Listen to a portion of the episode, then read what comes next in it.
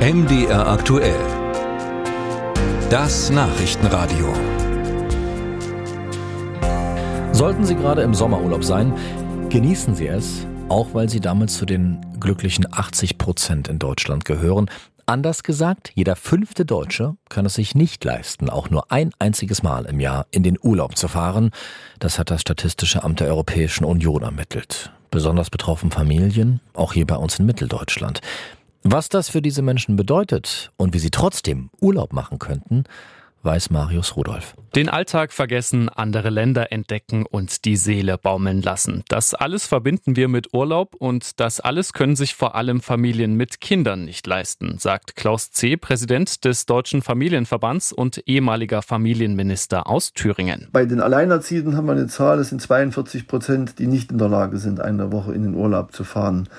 Dann ist es bei Mehrkindfamilien besonders auch schwierig. Also je mehr Kinder man hat, desto höher sind auch die finanziellen Verpflichtungen für die Familie. Das ist ja klar. Und das beginnt bereits ab zwei Kinder aufwärts. Das sind dann hohe Belastungen. Und diese Belastungen sind in den letzten Jahren größer geworden. Armutsforscher Christoph Butterwecke sieht dafür verschiedene Gründe. Durch die Pandemie, durch die Energiepreisexplosion und die Inflation kommen natürlich viel mehr Menschen nicht mehr über die Runden, die vielleicht gerade ebenso oberhalb der Armutsgrenze gelebt haben und jetzt eben jeden Cent nicht zweimal, sondern drei oder viermal umdrehen.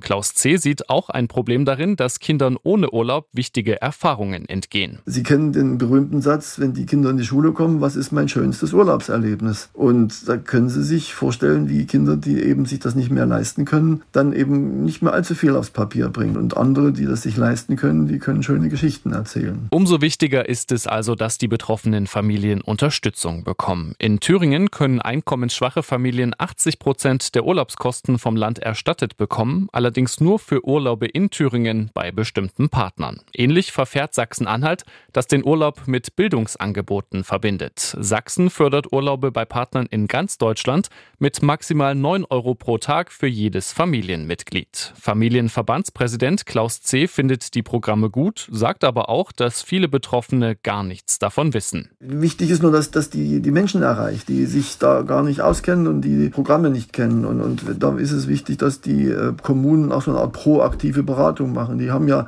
oftmals die Familien in Betreuung und können dann die darauf hinweisen, welche Art von Förderprogramm es gibt. Armutsforscher Butterwecke beklagt, dass Förderprogramme nur Symptome bekämpfen und fordert grundlegende Verbesserung. Da denke ich einmal an den gesetzlichen Mindestlohn, der müsste in die Richtung von 14 Euro bewegt werden. Da denke ich an das Bürgergeld, aber auch natürlich auch an die Kindergrundsicherung. Und ich denke darüber hinaus dann an steuerliche Maßnahmen, um die stärker zu belasten, die äh, breite Schultern haben, damit auch in der Gesellschaft unten es wieder äh, erträglicher zugeht. Denn wenn nichts passiert, da sind sich Butterwegge und C einig, wird sich die Situation der Familien mit geringem Einkommen weiter verschlechtern.